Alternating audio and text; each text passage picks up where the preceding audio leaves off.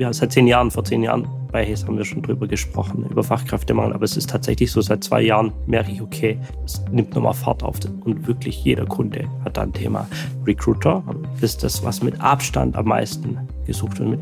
Im letzten Quartal waren fast 5000 offene Recruiter-Positionen geschaltet irgendwo. Also das, sowas haben wir noch nie erlebt. Personalwelten. Nicolas Burgs.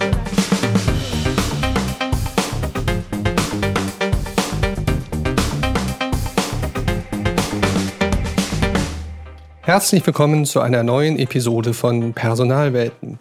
Tja, die Nachfrage nach Personalerinnen und Personalern hat sich innerhalb eines Jahres fast verdreifacht und ist sogar doppelt so hoch wie vor der Pandemie.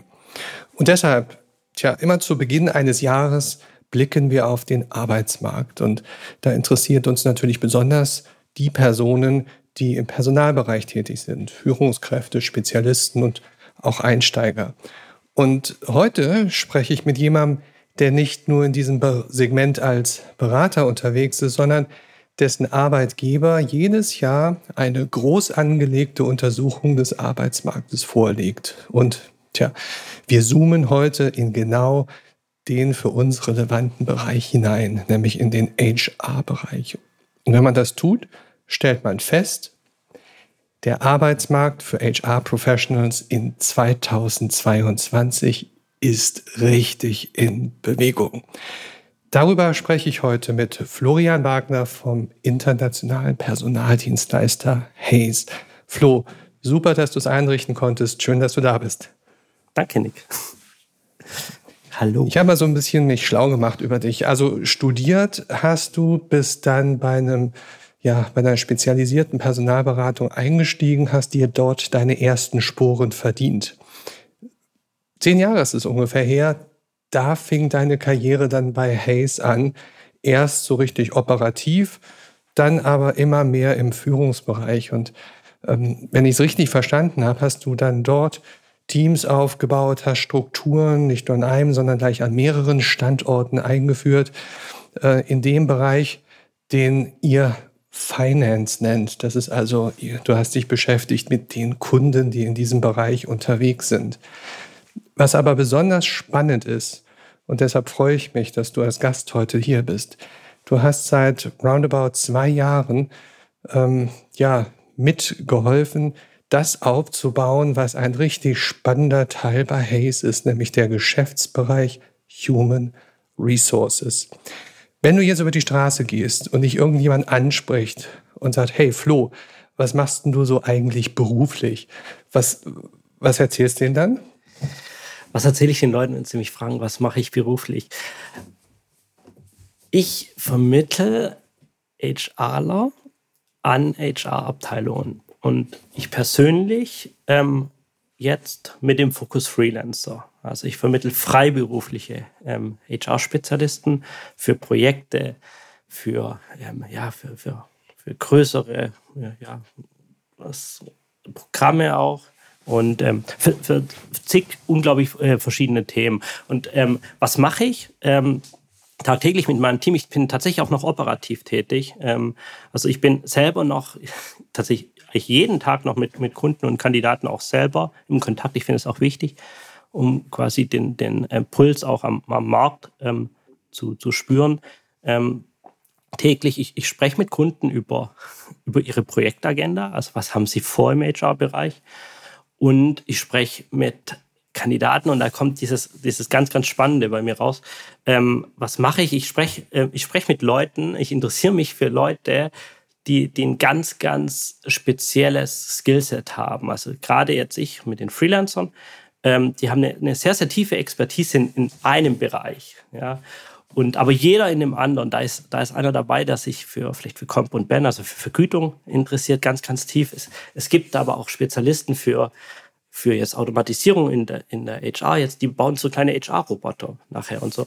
Und, und mein Job ist es nachher, das mit den Leuten zu machen, was, was sie nicht können, und zwar sie quasi strahlen zu lassen und quasi das neue Zuhause für sie zu finden, das neue Projekt für sie zu finden, sie quasi äh, an den Kunden zu vermitteln, der, der genau äh, das braucht. Ja, das sind unglaubliche Spezialisten, die alles können, nur sich selber zu vermarkten. Da fehlt entweder die Zeit dafür ähm, oder, oder natürlich auch das Skillset. Und das ist quasi ähm, das, ist das Glück, was ich habe, weil ich, weil ich in dem Job einfach immer neue Leute kennenlerne. Das mache ich. Nichts anderes. Also wenn ich dich so höre, dann, dann, dann, dann hört man das Strahlen, das, was auf deinem Gesicht ist. Und insofern ist es ja auch was ganz Besonderes, nämlich die Begeisterung für Personal, für diese Personalwirtschaft, für die Personaler. Ähm, das ist ja nicht jedem gegeben. Und insofern liegt natürlich die Frage nahe, was treibt dich denn? Ich meine, du hast vorher ewig lange im Finance-Bereich dich bewegt. Und jetzt Personal, das ist dein Thema jetzt, das spürt man. Was treibt dich in diese HR-Richtung? Was fasziniert dich dort? Ähm, wenn ich ehrlich bin, also ich habe tatsächlich, ich habe acht Jahre lang ähm, Finance-Spezialisten vermittelt und ähm, dann hatten wir quasi die Chance, wo wir gesagt haben, okay, wir, wir wollen das auch mit HR fokussierter angehen. Wir haben tatsächlich davor auch schon ähm, Personal und Personalerinnen vermittelt, aber jetzt nicht in, mit dem Fokus wieder nach. Und was mich treibt, aber was ich auch erst kennenlernen musste, ist, wie, wie oder durfte, ja, und auch jetzt jeden Tag noch tue, wie, wie, wie breit eigentlich dieser Bereich inzwischen aufgefächert ist. Ja, äh, du sprichst von, ähm, äh, wir sprechen alle von Personalern, aber wenn wir mal reinschauen, äh, du schaust dir per, zehn Personaler an, dann hast du in der Regel wahrscheinlich acht Spezialisten heute davon, ja, die einen Bereich besonders gut kennen. Und das ist, was mich so unglaublich ähm, antreibt und natürlich was auch schön ist. Ja, die Nachfrage steigt ganz, ganz stark. Wir kommen nachher vielleicht auch so ein bisschen zu der Bewertung, zu den Gründen, wieso äh, steigt sie. Aber das ist, was mich, äh, was mich antreibt, dass ich quasi in einem Bereich nachher bin, der auch wirklich wesentlich ist, dass Unternehmen erfolgreich werden. Und auch immer wesentlich, also es wurde schon immer gesagt, HR ist wichtig, aber wir kommen nachher dazu, aber jetzt zählt ja. Und jetzt ist die Chance, jetzt, jetzt merken es die Leute auch und auch die Geschäftsführung, Budgets werden gestellt und so weiter. Ich will nicht vorgreifen, aber das treibt mich an. Also wenn, wenn man dich jetzt nicht kennt und Personaler sind ja immer sehr darauf aus, dass sie mit Menschen connecten, dass sie sich mhm. zu Menschen verbinden, die sind empathiestark. Mhm. Ähm, was für eine Persönlichkeit bist du denn, die es offensichtlich schafft, sich gut mit den Personalern zu verbinden? Was für eine Persönlichkeit bin ich? Bin ich arbeite im Vertrieb, das muss man sagen. Und äh, wichtig für Vertrieb ist einmal Neugierde, ähm, aber auch das Einstellen können auf die unterschiedlichsten Personen. Ich würde auch, würde ich dir vielleicht fast sogar widersprechen, es gibt nicht den, auch nicht da den Personaler von der, äh, von der Person her. Es gibt die, wenn wir nachher vielleicht drauf kommen, es gibt die eher Verwalter und Bewahrer die aber genauso wichtig sind und eine ganz andere Agenda auch verfolgen, als die, die jetzt aufbrechen und von heute auf morgen alles, alles ändern wollen. Und ähm, was, ich bin eine Person, die sich ähm, für alle, für jeden quasi von diesen Personen interessiert und auch wissen will, okay, wo, was steckt dahinter und sowas. Und ich glaube, das ist das Wichtigste überhaupt, quasi die, die, wie ich es vorhin schon mal gesagt habe, die Neugierde dran. Und aber auch natürlich der, der Drive, also ich, ich will was verändern, ich will das machen und das gehört dazu, ja. Wir wollen einigermaßen sauber sein und auch immer mal so eine Art Mini-Steckbrief mhm. mit den Hörern teilen, wenn wir über die Studie sprechen. Und ihr mhm. macht eine sehr, sehr große Studie mit viel Aufwand, wo ihr die Aussagen, über die wir noch sprechen werden, ableitet. Mhm. Beschreibt mal kurz, wie diese Studie entsteht. Wie, was guckt ihr euch da an? Was macht ihr da? Okay, also wir haben, ähm, wir reden heute über den ähm, Fachkräfteindex äh, von Hayes. Und ähm, das ist tatsächlich eine fortlaufende Studie. Also wir haben, wir haben jährlich eine Studie, die auch ganz ist jetzt gerade erschienen. Das ist der HR Report. Die, die ähm, gibt es jedes Jahr zu einem anderen Thema. Aber dieser Fachkräfteindex ist tatsächlich was, was ähm, nicht nur jährlich erscheint, sondern wir bringen das monatlich raus. Äh, wir schauen monatlich, wie entwickelt sich quasi der Arbeitsmarkt. Also ich sage gleich ein bisschen was zur Methodik. Ähm, und ähm, wir bewerten das aber oder kommentieren das quartalsweise jedes Quartal beschreiben wir quasi, okay, was hat sich, was hat sich jetzt geändert und äh, wie sind die Entwicklungen. Und wir schauen das an, einmal äh, ganz stark nach Branchen, also welche Branchen wachsen, welche, welche schrumpfen ähm, und so weiter. Darum soll es heute nicht gehen. Ähm, und wir schauen aber auch ähm, die verschiedenen Bereiche an. Also wie, wie entwickelt sich der Markt für HRler, wie entwickelt sich der für ITler, für Financer und so weiter. Und das ist nachher, was dieser Index abbietet. Da haben wir mal ähm, geschaut, wie viele Stellen sind ausgeschrieben. Ähm, das haben wir, also das Indexquartal ist 2015 und dann haben wir quasi geschaut, wie hat sich seit daher entwickelt, was gibt es da für Entwicklungen. Das ist quasi nachher der, was den ja, ähm, Hayes Fachkräfteindex. Also das, das heißt, es ist im Kern ein, ein Beobachten von ausgeschriebenen Stellen, digital, Print, Beides ganz genau, wahrscheinlich. Ne? Über alle. Also früher war das, ähm, ich bin nicht ganz in der Methodik drin, weil ich, ähm, das, da gibt es bei uns die liebe Katrin Möckel, die quasi dafür verantwortlich ist. Ähm, aber ich glaube, früher war das noch, ich kenne es von früher, wo es rein Print war. Und natürlich hat man es dann über, irgendwann relativ schnell auf ähm, inklusive Online und inklusive ähm, nicht nur online, was da ausgeschrieben ist, was ist auch auf den Unternehmens-Homepages ausgeschrieben. Ähm, da haben wir, ja, so wird es dann quasi erfasst und dann, dass es auch vergleichbar ist ich habe ja ein bisschen plakativ am Anfang mhm. gesagt, 93 Prozent mehr HR-Stellen als vor Corona. Tja, ähm, das ist eine der Auffälligkeiten. Aber vielleicht kannst du mal einfach für uns so ein paar Highlights geben. Also der Arbeitsmarkt für HRler in 2022. Was ist in der Welt, in der du dich bewegst, als du da durchgeblättert hast, die Seiten, mhm. Äh, was war für dich auffallend, erwähnenswert? Also was, was tatsächlich auffallend ähm, ist und für mich auch überraschend kam, ähm, also ich habe schon gemerkt, äh, HR, da tut sich was, aber in dem Maße. Also wir haben bei HR das stärkste Wachstum in der Nachfrage von allen Bereichen, die wir messen. Stärker als IT, stärker als Finance, stärker als Ingenieure, einfach sogar stärker als Vertriebler. Also wirklich mit Abstand das stärkste Wachstum in der Nachfrage. Achtung, ich habe auch schon jetzt ähm, Kommentare gelesen, das ist auf LinkedIn, aber auch bei mancher Presse, wo dann äh, plötzlich stand, okay, es werden jetzt mehr HRler als ITler gesucht. Nein, das ist nicht der Fall. Ähm, es, äh, das Wachstum ist nur deutlich stärker angezogen. Also es werden immer noch zehnmal mehr, also wirklich im Faktor 10 zu 1, ziemlich genau, äh, HR, ähm, ITler zu HRlern gesucht, aber das steigt, ja. Und was du jetzt vorhin auch gesagt hast, das finde ich auch signifikant. Wir, wir, klar, wir haben dreimal mehr Stellen als vor einem Jahr. Ja, jetzt ist es natürlich, wir vergleichen mit Corona-Jahren, da ist immer viel Wachstum drin, aber wir haben doppelt so viele Stellen wie vor Corona im HR-Bereich geschalten. Und das ist ähm, was, was ich doch schon erstaunlich finde. Ja. Hm.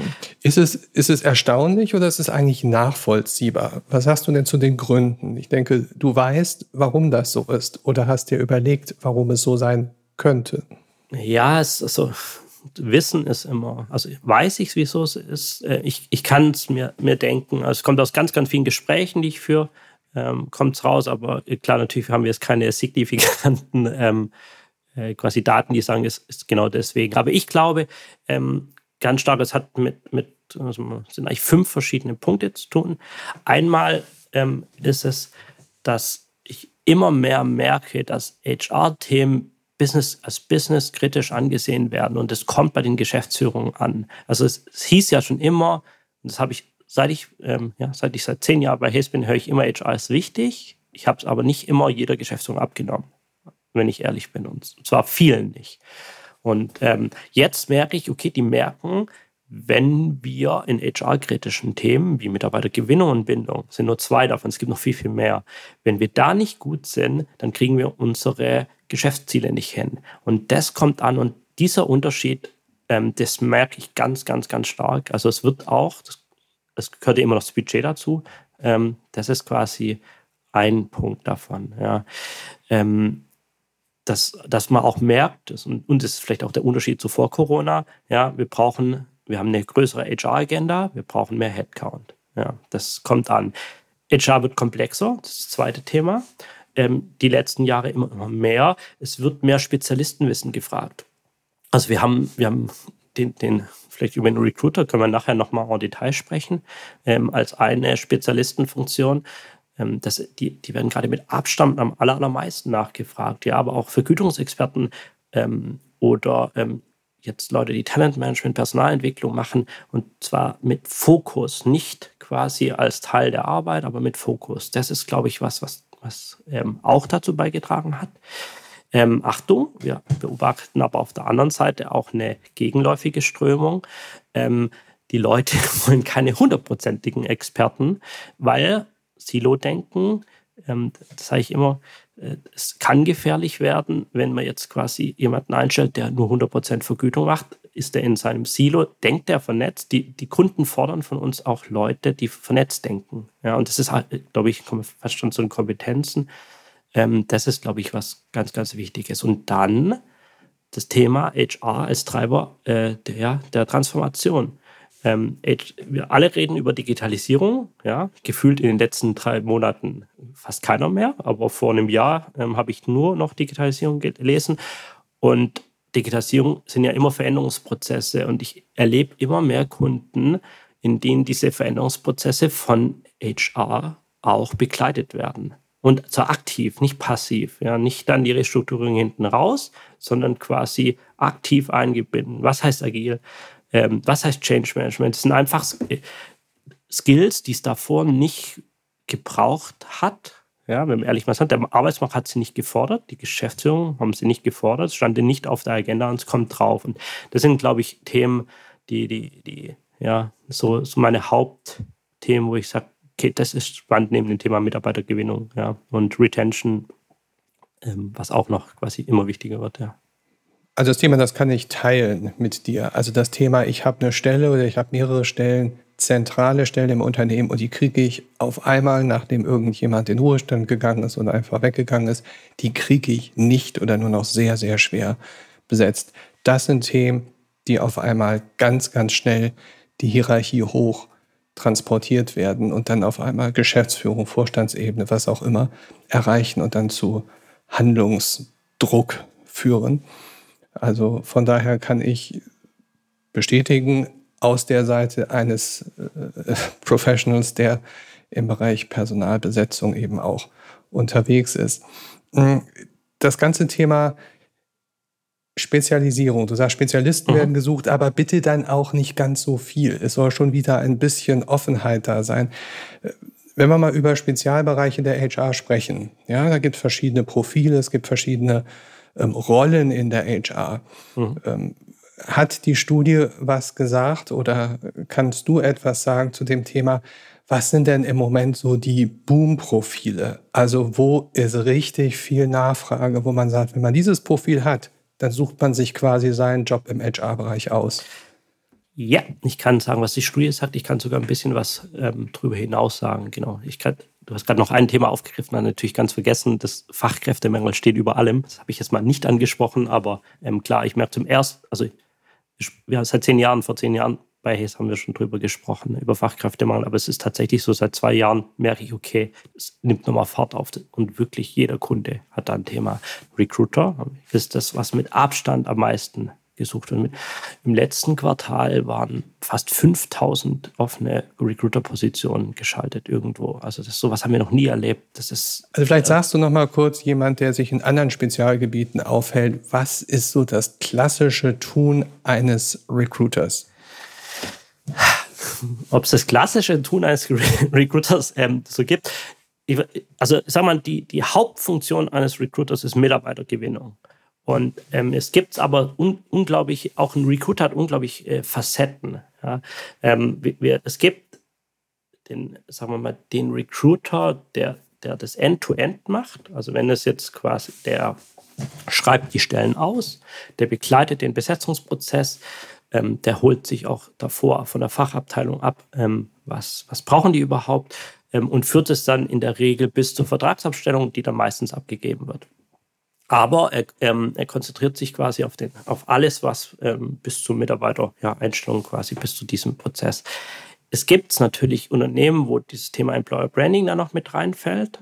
Ähm, in, umso größer, umso spezialisierter ähm, da werden das dann auch, äh, ja, machen das noch andere Leute, ja, spezialisierte Leute. Aber häufig wird da viel in diesen Recruiter reingepackt, zumindest von den Anforderungen, was auch unglaublich schwierig ist, was ich wieder gesagt habe oder was ich auch immer sagen will, ähm, weil Recruiter an sich schon eine sehr, sehr ähm, prozessbezogene Aufgabe ist auch, ja, und auch, man braucht einen bestimmten Typ, gerade dann, und jetzt kommt der zweite Teil, ähm, wenn der normale Besetzungsprozess nicht ausreicht, ähm, geht es ja Richtung Active Sourcing. Ja, also wir, wir sprechen dann aktiv auch Personen an. Wir lassen es jetzt keinen Personalberater machen, ähm, sondern wir machen das quasi selber als Unternehmen. Und da braucht es dann wieder auch ganz, ganz spezielle Leute. Aber es, diese Recruiter-Profile sind halt sehr, sehr unterschiedlich. Es gibt tatsächlich Kunden, die suchen rein Active Sourcer, also die haben ein, ein Team von Active Sourcern, die machen nichts anderes als Direktansprache.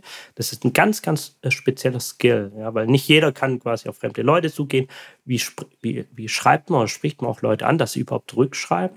Ja, es ist leider nicht so, dass wenn wir zehn Leute anschreiben, auch bei uns nicht, dass zehn Leute antworten und vor allem antworten mit Ja, lass uns mal sprechen.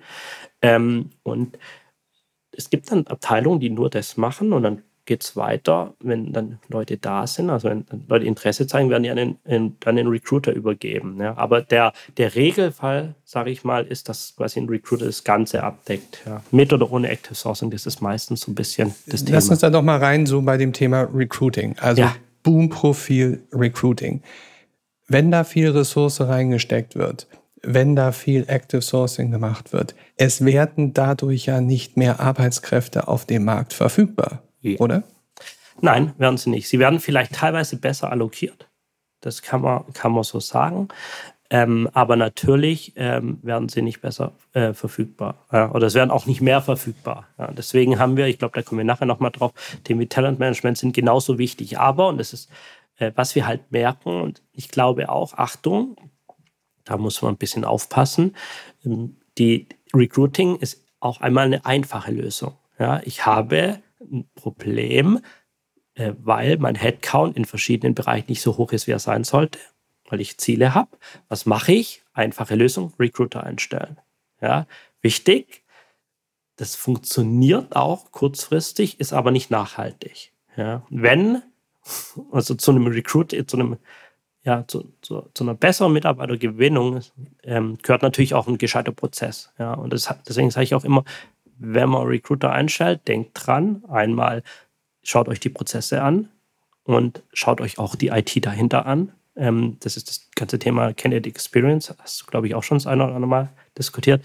Ähm, das ist ganz, ganz wichtig, dass wir daraus auch anschauen. Ja. Und es ist eine einfache Lösung. Es hilft auch, aber langfristig gedacht, ja, oder sogar mittelfristig gedacht, muss natürlich auch auf der ähm, PE-Seite, also Thema Upskilling, ähm, ähm, was gemacht werden. Ja. Ähm, oder einfach in, im Thema Ausbildung. Bildung. Es gibt so viele Themen, wo, woran müssen, weil das wird sich nicht überall so ja, nicht jeder wird so seine Stellen erfüllen können. Wenn es denn so herausfordernd ist, im HR-Bereich Leute zu gewinnen, dann kann man ja sagen, okay, wir holen die aus angrenzenden Bereichen, aus fremden Bereichen. Das ist das ganze Thema Quereinsteiger in die HR. Mhm. Hast du da eine Meinung zu? Also wie viel kann man von dieser Nachfrage nach HR-Spezialisten durch Quereinsteiger bedienen? Ich glaube, wenn man Geduld hat, sehr viel.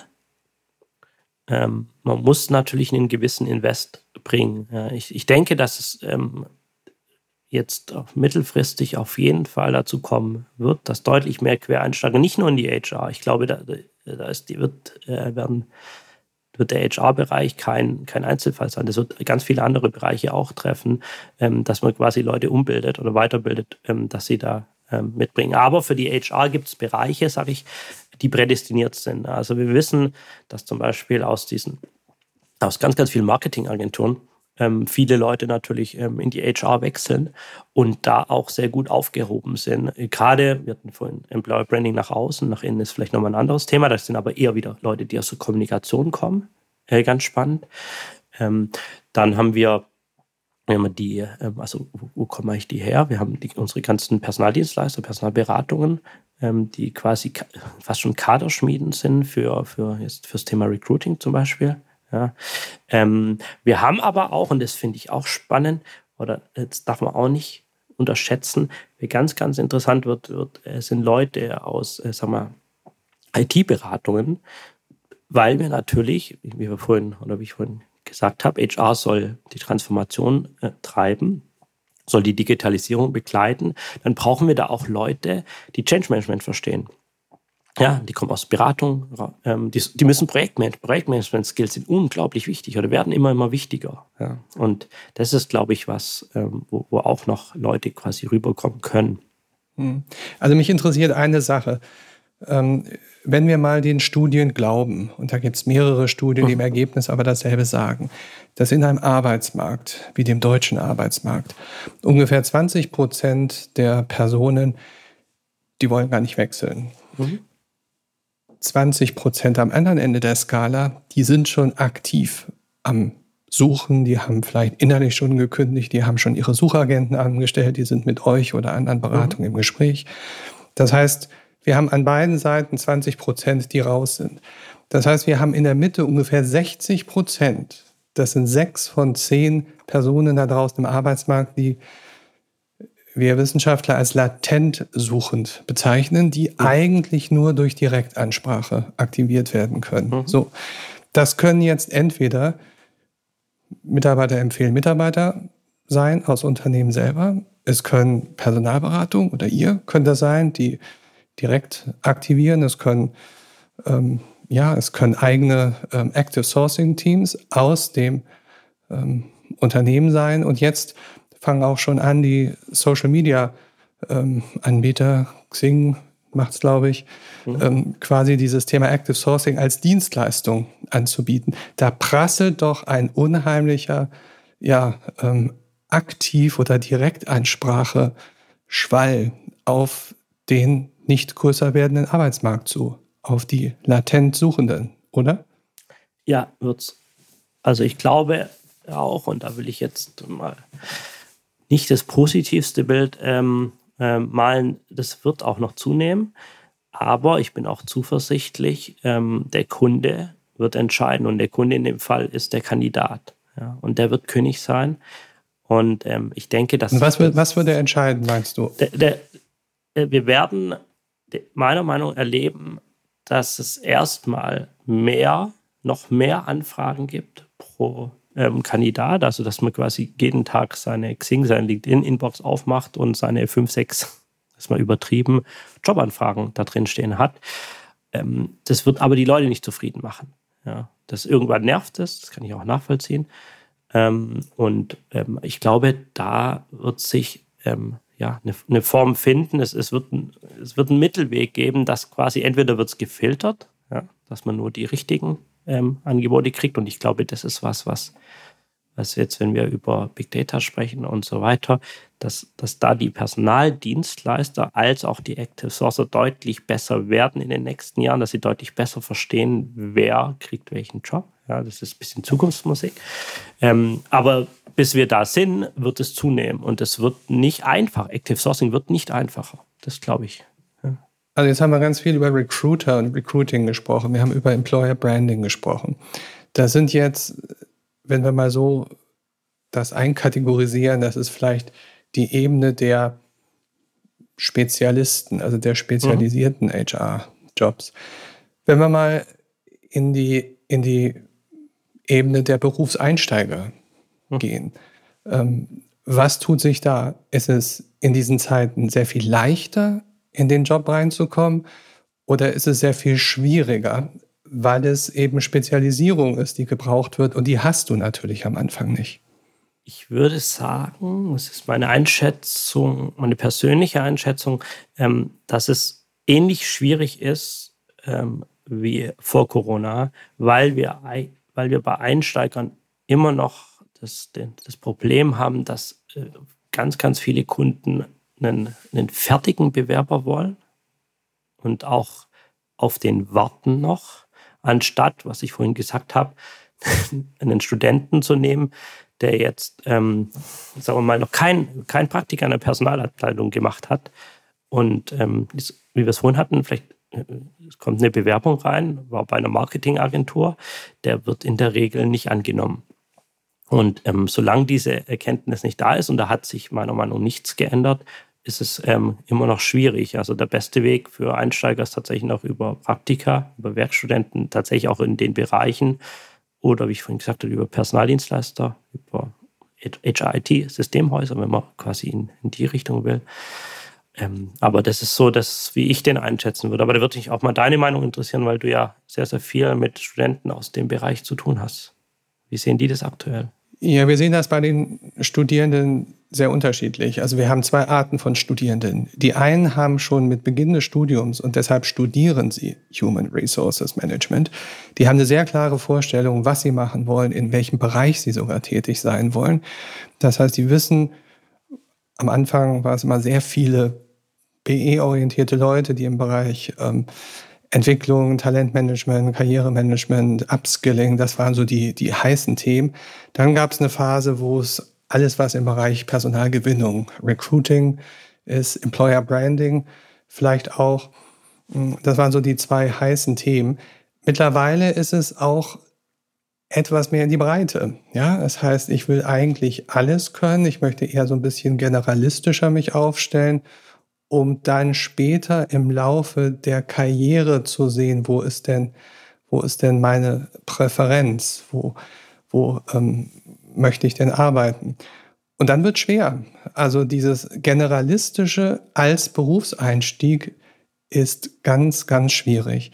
Der Berufseinstieg geht in den meisten Fällen wirklich über eine Spezialistenrolle, über irgendwie einen Junior, hm, hm, hm, um dann entsprechend dort reinzukommen. Richtig. Ich würde auch ganz klar sagen, HR Business Partner Position, ähm, die ja dann wieder generalistischer werden. Klar, sie haben jetzt keinen Spezialisten, sondern sie sind quasi Partner des, des, ja, der, der, Fachabteilung in, in allen Themen.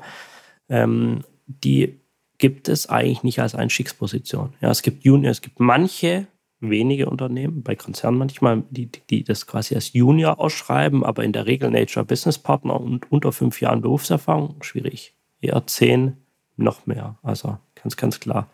Ähm, und eine Frage, die immer wieder gestellt wird, die mir gestellt wird, und ich gebe sie einfach mal an dich weiter, ist es besser, in eher einer etwas breiteren Rolle anzufangen, in einem kleineren Unternehmen, wo das möglich ist, bis hin zu einem Startup, wo ich vielleicht der erste professionell ausgebildete HRler bin, ja, so nach dem Motto, du hast jetzt Master in HR gemacht, super, wir brauchen jemanden, der bei uns mal die Personalarbeit ein bisschen auf Vordermann bringt.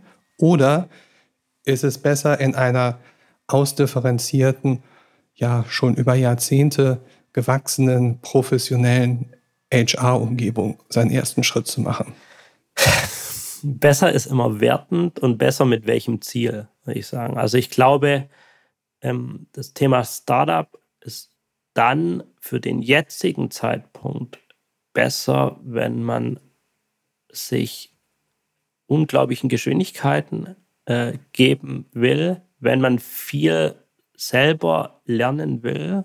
Also auch sich, man, man muss unglaublich diszipliniert sein in Startups. Startups verheddern sich auch ganz, ganz viel, weil sie quasi jedem, das kenne ich zumindest, die rennen einem HR-Phänomen nach dem anderen nach ähm, und dem nächsten und dem nächsten ähm, und ähm, haben aber nicht äh, diese Linie drin und so weiter. Also ich glaube, dass eine, äh, dieses, um das unternehmerische Denken, äh, sag mal, zu fördern, ist das, glaube ich, unglaublich wertvoll im Startup. Ja? Und auch mal so ein Wachstum mitzumachen und diese Geschwindigkeit mitzumachen, ist es, ist es ganz, ganz, ganz ähm, sinnvoll. Ähm, Verdienstmöglichkeiten, denke ich, sind da deutlich geringer ähm, wenn man da rein startet, außer man hat jetzt ein sehr stark finanziertes Startup abbekommen, aber in der Regel nicht. Ja. Aber man lernt, glaube ich, sehr, sehr viele Seiten und vor allem ist man, und das finde ich halt immer so interessant, man ist, man ist sehr, sehr nah dran am Entscheider, ja, am Inhaber meistens und das ist nochmal ein ganz anderes Gefühl, wie dann, wie dann HR lebt. Besser für die Karriere? Nein. Ich glaube, das kann man auch nicht differenzieren, ähm, als statt wenn man es in einem Konzern äh, zum Beispiel einsteckt, auf einer sehr, sehr Spezialistenrolle glaube, dass das dann gut ist, um später quasi nochmal Richtung HR Business Partner zu gehen, ja, oder dann auch große Projekte zu, äh, zu stemmen. Das ist, glaube ich, in einem, in einem Konzern, was man da lernt, äh, finde ich, ist gerade dieses, äh, wie steuere ich größere Projekte, wie werde ich Teil von großen ähm, Projekten, wie, was, was läuft da auch alles schief? Ja, da läuft unglaublich schief. Die haben meistens deutlich mehr Geld dann auch für, für Weiterbildung, und so. Man, man kommt halt, ähm, ja, man kann sich mehr aufladen mit Wissen, nicht nur generell, aber für, für den Bereich ist es, glaube ich, unglaublich spannend. Wer, wer, ähm, aber man muss halt wissen, man agiert im Konzern. Und ähm, auch wenn jeder Konzern sich agil draufschreibt, ein Startup ist dagegen agil hoch 10. Ähm, und ja, das muss man sehen. Aber ich, glaub, ich glaube nicht, dass ein, einer der beiden Wege besser ist, ja, jetzt wenn man, wenn man, wenn man heute den Starter im Startup sieht, den HRler, den ganz neuen, und den äh, Starter im, im Konzern, in einer, in einer Fachabteilung, vergleicht die jetzt nach zehn Jahren. Ich glaube nicht, dass einer von den beiden quasi, dass man ja, sagen kann, das ist der bessere Weg oder der erfolgreichere Weg. Du hast mal einen interessanten Satz gesagt und äh, den habe ich mir so doll gemerkt, dass ich ihn mir vorhin aufgeschrieben habe. Ähm, Generalisten haben es immer, immer schwerer oder sie lassen sich jetzt fortbilden. Ich finde das interessant, weil es gab ja eine, eine, Zeit, wo man wirklich dieses generalistische, ganzheitliche Denken ähm, gepredigt und gelebt hat. Und jetzt geht es offensichtlich, zumindest meinst du das? Ja, es geht darum, dass du eine, eine spezialistische Verankerung oder Orientierung irgendwie brauchst, nicht? Ich liebe diesen Satz, es kommt drauf an. Also, ähm, ich glaube, dass Generalisten auch noch weiter ganz, ganz, ganz viel brauchen werden in, in kleinen HR-Strukturen. Wir haben, wir haben ja zigtausend Unternehmen, in denen äh, ein, zwei HRler quasi alles machen müssen und es wird sich auch nicht ändern. Ja, da, ähm, da sehe ich quasi jetzt zumindest nicht, dass sich da groß was ändern wird. Ähm, ich glaube, müssen die sich weiterbilden, Generalisten? Ähm, ich denke ja. Aber ich glaube nicht, dass sie sich quasi, sie müssen nicht unbedingt in eine Spezialisierung reingehen. Also ein Generalist muss kein Recruiter werden. Das auf gar keinen Fall. Aber ähm, er sollte dann ähm, auf jeden Fall was Richtung, also Thema Projektmanagement Skills, Change Management Skills, weil Generalisten sind so wichtig, um das Ganze zusammenzuhalten. Und ähm, da muss dann halt auch äh, was reinkommen. Ja? Und ähm, da würde ich auch unglaublich sagen wir mal, rein investieren. Das ist ganz, ganz wichtig, dass die, äh, die das machen. Damit halt eben nicht das passiert, was häufig passiert, dass halt ähm, ja, dass es Silos gibt, ja, und das Recruiting-Team, was erarbeitet, ja, und das gleichzeitig das, das Vergütungsteam erarbeitet was. Und ähm, sie arbeiten beide am gleichen Projekt und ähm, ja, aber in unterschiedliche Richtungen zum Beispiel und wissen nichts voneinander. Wir haben ja gesagt, es braucht ganz viel im Bereich Personalgewinnung. Recruiting mhm. ist das Boom-Profil. Und wenn eine Dienstleistung ähm, im Bereich Personalgewinnung unterwegs ist, dann ist das Personalberatung, Headhunting. Du hast das selber als erste Schritte in deinem Job gemacht. Es gibt da eine Blitzumfrage vom Handelsblatt, die haben mal die Top 10 Headhunter gefragt, haben mal gesagt, so wie sieht es denn bei euch aus? Ja, und da war das Ergebnis, alle fast alle wollen sie wachsen, ganz, ganz stark wachsen. Zwischen, ich sag mal, 15 und 35 Prozent, also so 20, 30 Prozent wollen sie wachsen. Und das geht natürlich nur dann, wenn du entsprechend Personal hast, mit dem du dieses Wachstum stemmen kannst. Und wenn Headhunter eine Kategorie von Personal brauchen, dann ist es natürlich alles das, was im Bereich Personal identifizieren, ansprechen, gewinnen, begeistern ist. Das ist deren Hauptgeschäft. Das heißt, jetzt müssen Headhunter auf einmal in diesem Umfeld anfangen, Recruiter, Active Sourcer für sich selber zu headhunten. Wie macht ihr denn das als Hayes? Wir, Habt ihr auch ein Personalproblem? mit, mit Sicherheit. Also gerne Bewerbung an uns. Ähm, wie, ma wie machen wir das? Ähm, ich denke, oder ich weiß, äh, Haste zum Beispiel ist auch ein ganz, ganz starker Ausbildungsbetrieb. Das heißt, wir arbeiten unglaublich viel mit Studienabgängern. Wir arbeiten inzwischen auch mit Auszubildenden. Wir arbeiten mit dualen Studenten und wir arbeiten mit Quereinsteigern.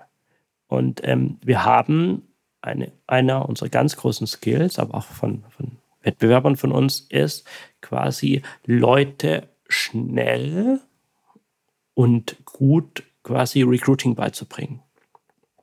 Und ähm, so machen wir das. Also wir haben, wir haben, weil wir auch vor Jahren gemerkt haben, okay, das ist schwierig, ähm, haben wir quasi den Scope geöffnet, wen wir ansprechen und haben uns darauf konzentriert, dass wir Systeme bauen, um Leute unglaublich schnell zu entwickeln.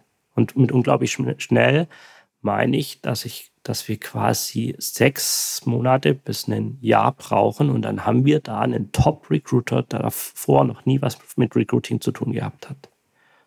Und ähm, das, denke ich, ist was, was ganz, ganz ähm, interessant oder ja, stark an, an, an dieser Branche auch ist. Aber das ist natürlich auch eine davon leben wir, gute Leute auszubilden. Was sind denn aus eurer Sicht die drei wichtigsten Attribute, die man einer Persönlichkeit anstecken muss, damit man sagt, die hat das Potenzial, ein richtig guter Recruiter zu sein? Gib mir das mal mit für einen Hörsaal, dass ich das mit den Studierenden teilen kann. Also einmal wie, Neugier. Äh, Neugier und Interesse würde ich mal als eins sagen. Das ist, denke ich, mit Abstand, mit Abstand das Wichtigste. Okay. Zweite? Resilienz, weil man wird, äh, man steckt sehr, sehr viele Niederlagen ein. Wie ich es vorhin gesagt habe, man schreibt zehn Leute an, fünf, sechs schreiben vielleicht nicht zurück, ja, und zwei oder drei haben kein Interesse, ja, und zwei haben nachher Interesse. Also man muss quasi damit umgehen, äh, mit Ablehnung umgehen können. Das genau, Nackenschläge einstecken können. Resilienz, das schöne Wort dafür. Drittes Kriterium? Genau. Ähm, drittes äh, Kriterium ist, ähm, denke ich, äh, andere begeistern zu können.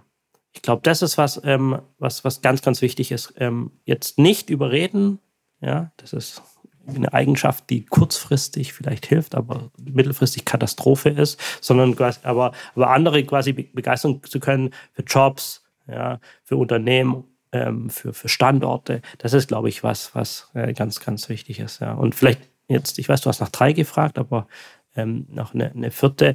Ähm, eine Organisation ist, ähm, denke ich auch, Organisationstalent ist was, was, was äh, sehr, sehr hilft dabei. Ja, wenn man gut organisiert ist, da kommen viele Prozesse, sehr prozesslastig, wenn man es gescheit macht. Ähm, von daher ist, glaube ich, das, was, ja, was du deinen Studenten mitgeben kannst. Wenn du jetzt die Chance hast, mal so eine, deine Botschaft an die HRler herauszuposaunen, was wäre deine Personalweltenbotschaft, Flo? Meine Botschaft äh, an die HR. Wir, haben jetzt eine Situation, da ist HR gefordert, wie wir es noch nie haben. Ja, es war noch nie, HR wurde noch nie so gefordert wie jetzt, ja. Und wir haben jetzt die Chance, ja, wir können jetzt diese Chance nutzen, den Chefetagen zu zeigen, wie gute HR-Arbeit Unternehmen voranbringt, ja, und wie, warum die wesentlich ist, warum die nicht nur Verwaltung ist, ja, weil wir, weil, wir schaffen, Mitarbeiter zufriedener zu machen, veränderungsbereiter machen und wie quasi HR, das spricht schon wir, ja, aber ähm, wir einfach schaffen, ähm, dass das Unternehmen vorankommen, ja, und, und wartet nicht, und das ist meine Botschaft, wartet nicht, bis ihr gerufen werdet, sondern, sondern schaltet euch aktiv ein und, und zeigt auch den Mehrwert auf, den ihr fürs Business bringt. Und das, der ist da, der ist so krass da wie jetzt noch nie. Wird noch nicht überall gesehen. Ähm, deswegen geht drauf zu, schaltet euch ein, macht damit.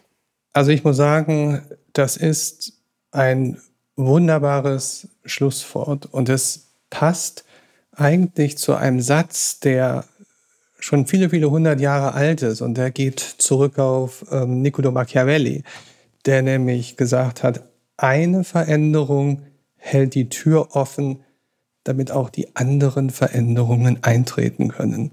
Und ich bin mit dir sehr, sehr gespannt, was diese Veränderung der Wahrnehmung von Personal und Personalrollen, was das bedeutet für Veränderungen, die durch diese sich offensichtlich jetzt öffnende Tür dann auch noch eintreten werden. Ich glaube, wir können sehr gespannt sein, was das im Ergebnis dann zeigen wird.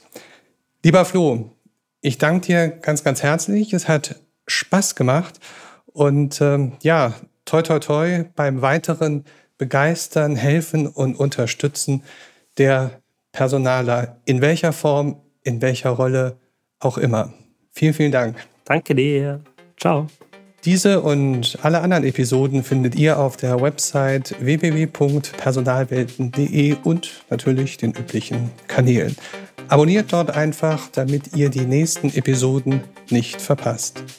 Für mich heißt es jetzt Tschüss für heute und bis zum nächsten Mal. Am Mikrofon war Nikolas Buchs.